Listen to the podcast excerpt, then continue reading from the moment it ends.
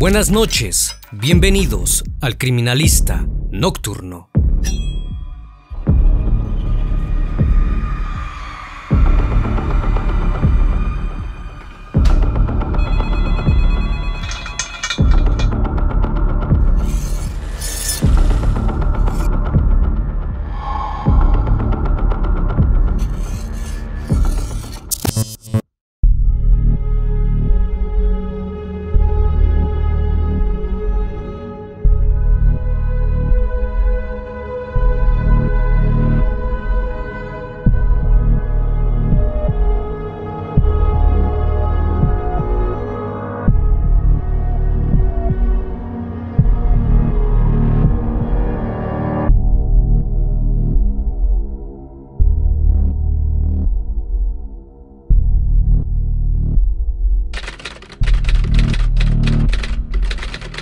Libertad, Perú, Distrito de Guadalupe.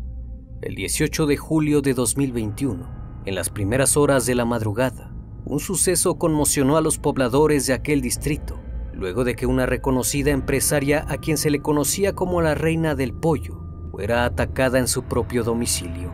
La sorpresa fue quién era el agresor, pues supuestamente el hecho se suscitó luego de un ataque de celos. El criminalista nocturno.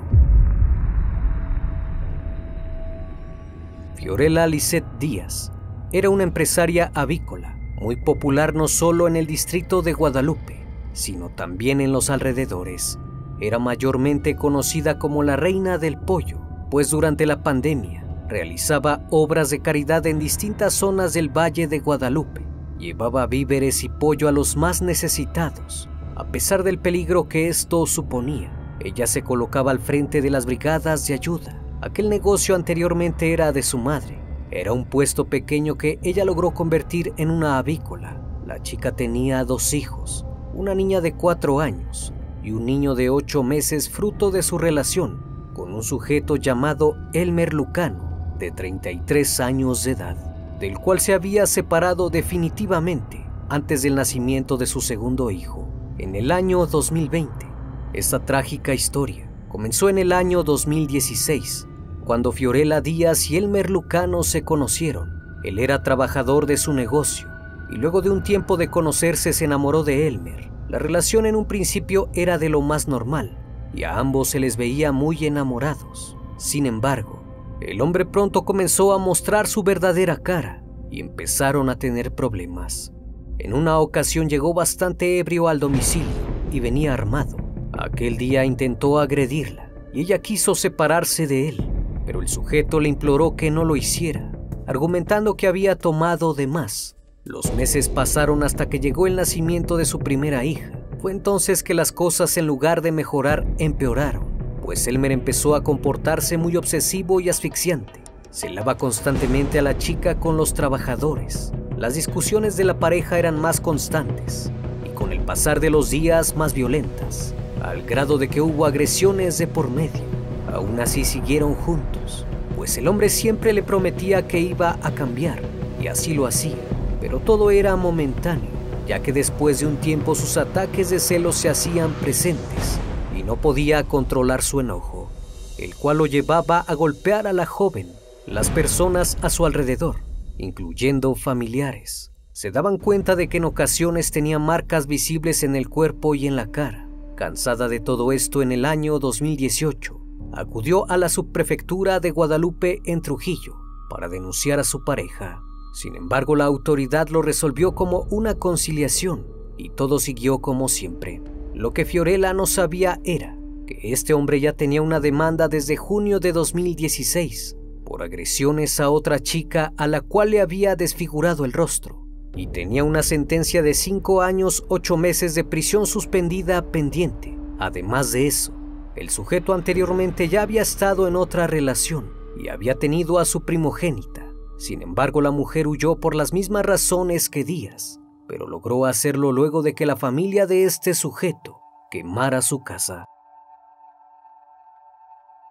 Las altas y bajas en la relación eran la constante de esta pareja. En el año 2020 ocurrió el nacimiento de su segundo hijo pero antes de que éste naciera, Díaz tomó la decisión de dejarlo definitivamente, pues no quería que sus hijos fueran víctimas de violencia a manos de este sujeto.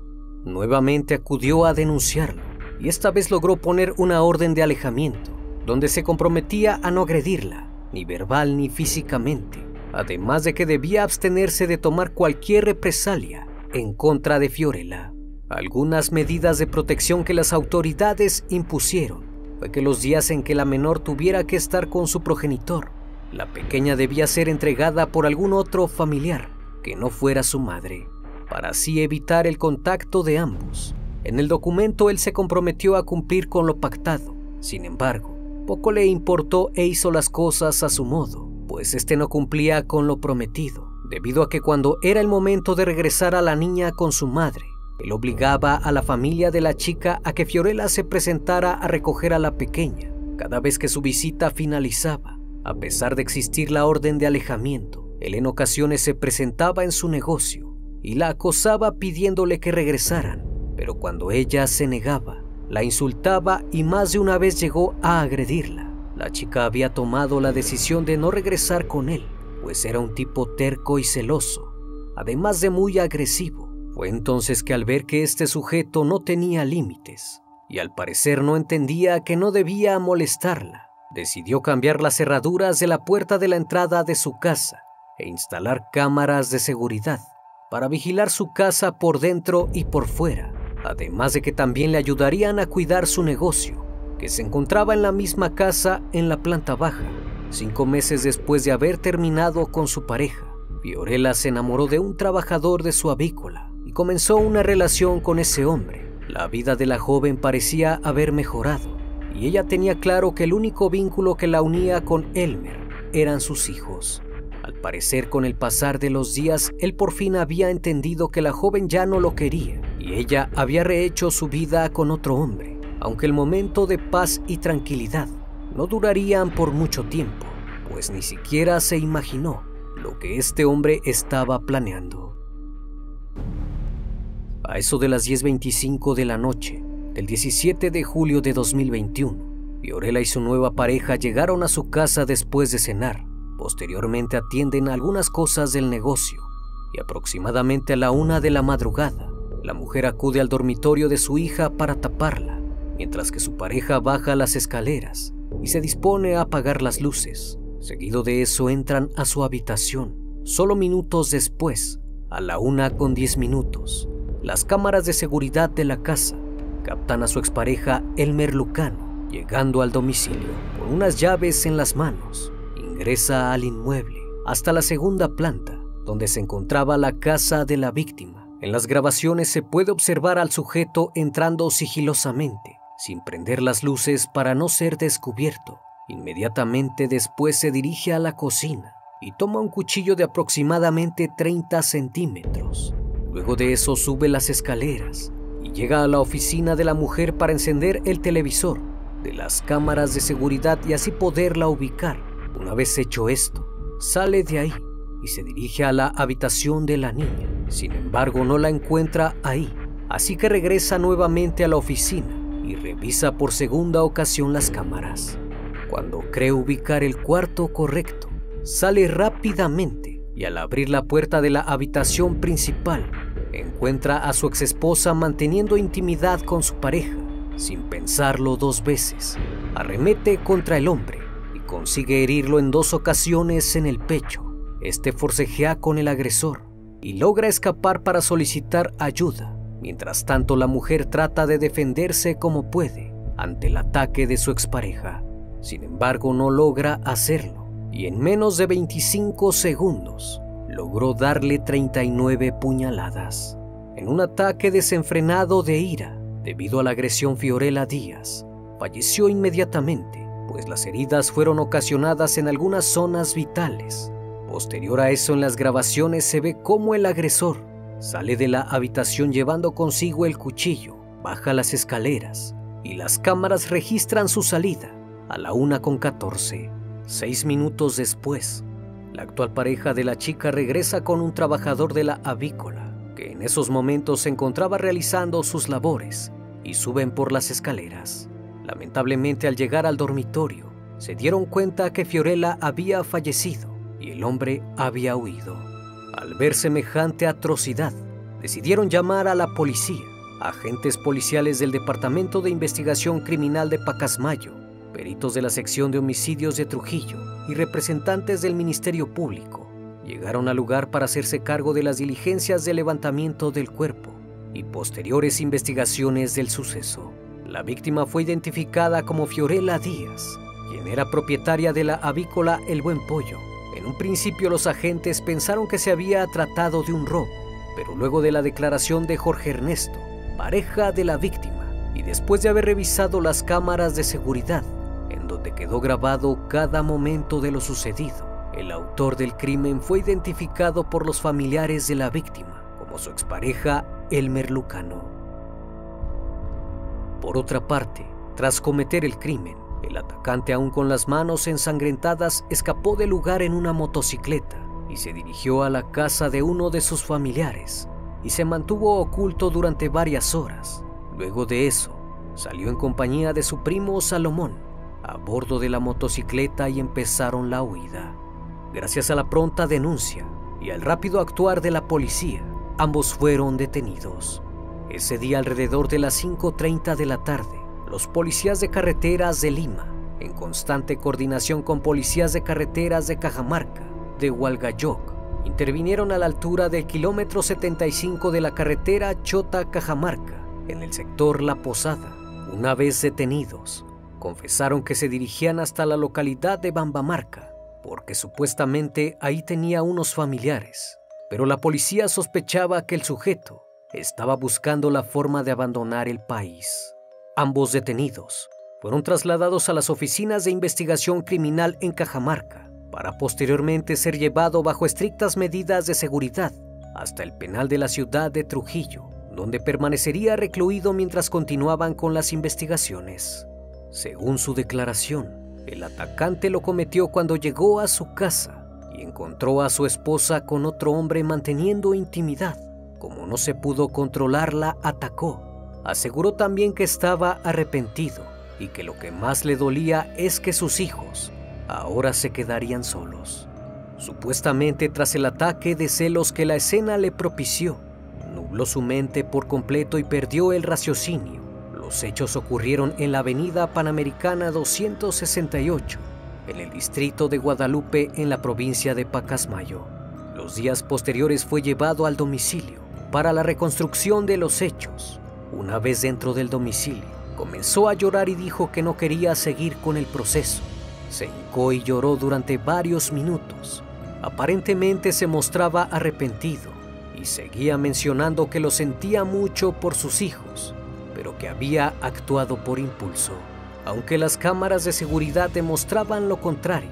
Porque si dijo que fue un ataque de celos, acudió primero a la cocina por un cuchillo. Una vez terminada la reconstrucción, fue recluido en el penal tras dictarse nueve meses de prisión preventiva a la espera del juicio. Esto debido a que su abogado quería manejar el crimen como un homicidio por emoción violenta. Esto llevaría al acusado a solo pagar una condena no menor de tres años, ni mayor de cinco. En dado caso de existir una agravante, no sería menor de cinco ni mayor de diez, según el artículo 109 del Código Penal de aquel país. La hermana del imputado Declaró que él sí vivía con Fiorella. Por esa razón abrió con su propia llave. Aseguró que cuando él llegó a la casa familiar, se volvió loco de celos y bajo esa emoción cometió el crimen. Cabe resaltar que Elmer Lucano tenía varias denuncias por violencia familiar e incluso tenía restringido acercarse a la víctima, pero las cámaras de vigilancia demostrarían que se trató de un crimen planificado, pues en realidad el sujeto no vivía con ella desde hacía más de nueve meses. Nadie podía explicar cómo es que aquel hombre consiguió la llave de su domicilio y se formuló la hipótesis de que el sujeto pudo haber tenido algún cómplice. Se descartó que Fiorella le hubiese dado alguna copia, porque precisamente como ella se quería alejar de él, cambió todas las cerraduras, porque sabía que en caso de no hacerlo, él la seguiría molestando. En aquellas imágenes recuperadas por la policía, se ve al hombre subir en puntillas para hacer el menor ruido posible, Casi de inmediato y sin pensarlo dos veces, se dirige a la cocina para tomar el arma. Cuando sube al siguiente piso monitorea las cámaras y mientras lo hace deja el cuchillo sobre el escritorio. Quedó probado también que el hombre no vivía con ella, porque se había equivocado de habitación la primera vez que ingresó al cuarto de su hija. El imputado atacó brutalmente a su exesposa, a quien definitivamente quería asesinar. Con esto quedó muy claro que existía premeditación, ya que el merlucano iba con toda la intención de cometer el crimen, y no como él lo afirmó, asegurando que lo hizo porque encontró a su mujer teniendo intimidad con otro. Mientras tanto, la acusación está segura de poder desmontar esa teoría, amparada en las imágenes de las cámaras de seguridad, que muestran al sujeto muy tranquilo al momento de cometer el asesinato.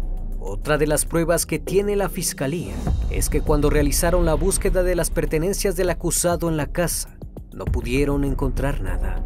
Algo imposible para alguien que asegura vivir ahí. También cuentan con el testimonio de uno de los trabajadores del lugar, quien contó que cuando había llegado a trabajar en la avícola, que funcionaba en la planta baja, pudo escuchar los gritos de auxilio de Jorge Ernesto, pareja de Fiorella, quien tenía heridas en el pecho y este le dijo que alguien había entrado a cuchillar a su pareja para comprobar que la víctima sufría de agresiones por parte del individuo y que además podría haber pruebas de que el crimen haya sido planificado y los posibles cómplices.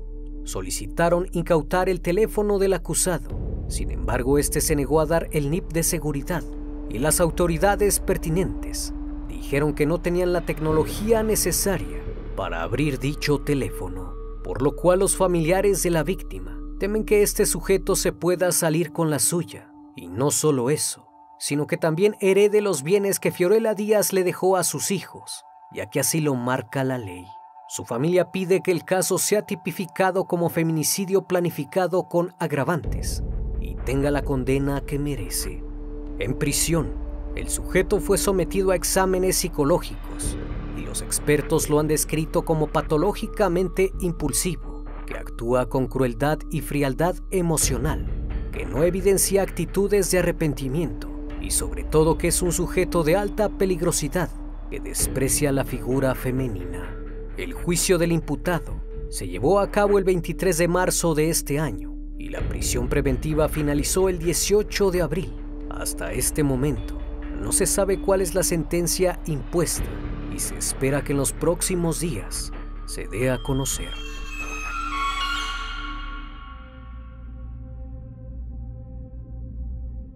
Una vez más, estimado público, agradezco su compañía. Gracias por brindar un espacio de su tiempo para conocer un caso más de este canal. Si aún no estás suscrito, te hago la cordial invitación a que lo hagas y formes parte de esta gran comunidad. Esto es El Criminalista Nocturno. Hasta la próxima emisión. Buenas noches.